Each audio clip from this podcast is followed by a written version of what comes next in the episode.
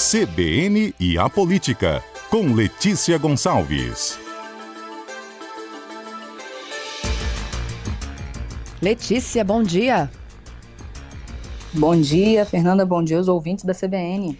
Letícia, o nosso assunto de hoje tem a ver com o magistrado, né, que já foi assunto aqui no nosso CBN a Política e volta agora por conta de uma história envolvendo uma servidora que trabalhava de forma remota em Portugal.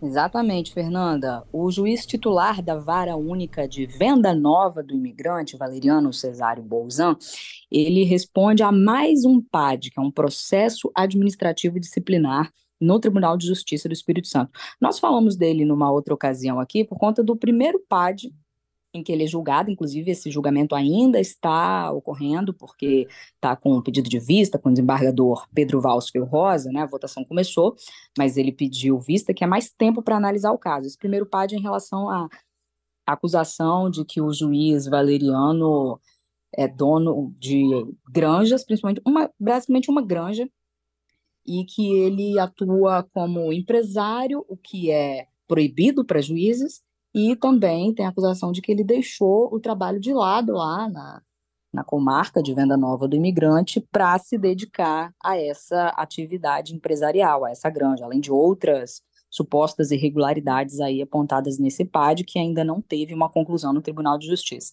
Mas aí, enquanto isso, começou o julgamento de um outro processo administrativo disciplinar contra o mesmo juiz.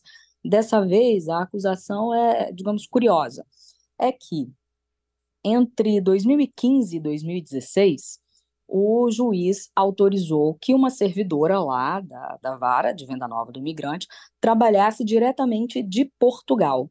Hoje em dia isso está muito mais corriqueiro, né? O home, home office, trabalho remoto, teletrabalho, como alguns chamam, ou mesmo híbrido, né? Eu, por exemplo, estou falando aqui com, com você, com os ouvintes da CBN, diretamente da minha casa, que não é em Portugal, é em Vitória mesmo, mas eu também vou, vou à redação, à sede da, da Rede Gazeta, alguns dias na semana. Ontem mesmo eu cheguei lá de manhã e saí à noite. Mas hoje estou aqui de casa. E isso foi uma coisa que se popularizou depois da pandemia de Covid-19, né? Muita gente passou a trabalhar de casa por uma necessidade de evitar, né? Enfim, as profissões que permitiam isso, né? Não, não, não são todas as atividades que você tem como optar por exercer ou no local de trabalho, ou em casa, ou em outro lugar, enfim. Mas para as profissões, para as atividades que permitiam isso, é, isso começou a se popularizar durante a pandemia de Covid-19, que tinha o objetivo de evitar né, a aglomeração, o contato de muitas pessoas, para poder evitar também a, a, o contágio pelo, pelo vírus, pelo coronavírus.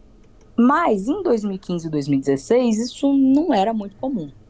E o Tribunal de Justiça ainda não havia regulamentado isso. E aí o juiz chegou, na época, em 2015, a pedir, a mandar um ofício para a corregedoria, perguntando como que ele, para a corregedoria do Tribunal de Justiça, perguntando como é que ele faria, né, como é, como é que seria possível fazer essa autorização aí para uma servidora trabalhar remotamente, no caso de Portugal. E ele não obteve resposta, porque a corregedoria falou: ah, não sei, acho que isso não é comigo, o Tribunal de Justiça, né, a administração do Tribunal de Justiça falou acho que isso não é comigo, porque não tinha uma regulamentação, nem do Conselho Nacional de Justiça, enfim, isso não era um, um tema, assim, tão em voga como é hoje, né, como passou a ser desde 2020, pelo menos. E aí o juiz decidiu autorizar por conta própria que essa servidora trabalhasse lá de Portugal. Ela continuou lotada na comarca de Venda Nova do Imigrante, mas ela ficou em Portugal aí por cerca de um ano. E, segundo a defesa do juiz, há provas de que ela realmente trabalhou de lá. Ela, eles disseram que a função dela era elaborar minutas de sentenças em processos cíveis. E de agosto de 2015 até julho de 2016, de acordo com a defesa do juiz, que pode ser comprovado nos registros oficiais lá do sistema do judiciário, ela fez 450 minutos de sentença. Mas ela trabalhou. Isso deu uma polêmica porque algumas pessoas viram fotos dela que ela postou, por exemplo, no Instagram, e falaram lá. É, normalmente a gente, a gente posta pelo menos mais foto é, passeando do que trabalhando, né? Mas não quer dizer que a gente não trabalha. E aí as pessoas falam, olha, né, a pessoa tá em Portugal e, e a, a comarca é aqui em Venda Nova, enfim. Pegou mesmo é que não havia autorização do tribunal para isso, né? Eu, como eu falei, estou falando com, com vocês aqui de casa, mas eu tenho autorização da minha chefe. No dia que ela falar que eu tenho que, né? Se ela disser que eu tenho que trabalhar todos os dias presencialmente, eu vou também. Mas enfim, isso, esse, essa autorização gerou esse, essa proposta de processo administrativo disciplinar, o tribunal abriu o processo, ele agora está em julgamento. O relator, que é o desembargador Jorge Henrique Vale dos Santos, ele já deu o voto dele na última quinta-feira e ele considerou que o problema não é se ela trabalhou ou não, considerou lá que tem as 450 minutos de sentença registradas, mas a falta de autorização da administração do judiciário, o fato de o juiz não ter comunicado à, à administração que havia autorizado isso, porque tem uma frequência, né, que tem uma, um registro de frequência dos servidores, uma avaliação do desempenho deles, ele nunca é, era como assim, teoricamente ela estava trabalhando presencialmente lá em Venda Nova do Imigrante, formalmente para a administração do judiciário estadual, embora os servidores da vara sabiam que ela estava em Portugal. Se bate ponto, o Letícia? Então, não, não, não tinha. Ele, ele atestava a frequência dela, mas não não tinha bateção de cartão de ponto, até porque, né, nem tinha ah. como que ela estava lá em Portugal. Isso. E aí, a questão, em 2015 e 2016, se hoje a digitalização dos processos no Tribunal de Justiça, né, não está aí nenhuma maravilha, como mostra o Justiça em Números, com o levantamento do CNJ, imagina 2015. Então, como é que faria? Porque os autos, né, os processos eram em papel. E aí, então, um servidor lá, ou servidora, enfim, que, que, trabalhava presencialmente na comarca de Venda Nova, escaneava os processos, né, pegava aqueles papéis todos, escaneava e mandava por e-mail, sei lá, para a servidora, ela respondia as minutas e depois tinham que ser impressas na, na comarca, dava essa mão de obra. Mas, é, na minha avaliação, o problema não é nem o, o trabalho, né, onde o trabalho foi realizado. Se foi realizado, se foi realizado a contento, ótimo. O problema que pegou ali mesmo foi a falta de, de autorização da, da administração do judiciário estadual. E aí tem algumas outros, alguns outros apontamentos feitos pela corregedoria nesse processo, que é o fato de que essa servidora ela ocupa o cargo de analista judiciário e em tese só quem poderia minutar a sentença seria quem ocupa o cargo de assessor de juiz. E uma outra questão também é que ela, essa mesma servidora, processou um banco por cobrança em duplicidade, cobrança indevida e tal, e esse processo está tramitando lá na vara única de venda nova do imigrante. E o juiz deu uma decisão favorável a ela. O relator é, considerou que aí não tem tanto problema, porque ela era uma funcionária, mas ela não era amiga íntima do juiz, então ele não era obrigado a se declarar suspeito, impedido de, de atuar nesse processo mas considerou que ele agiu irregularmente por ter autorizado o trabalho dela em Portugal sem a anuência e sem, ao menos, comunicar à administração do judiciário. E quando ela voltou de Portugal, ela continuou trabalhando remotamente, já em Vitória. Ela, na verdade, não, nunca voltou a trabalhar presencialmente. Aí, em 2021, quando o tribunal regulamentou o trabalho remoto, aí houve o pedido formal, foi concedido meses depois, em 2022.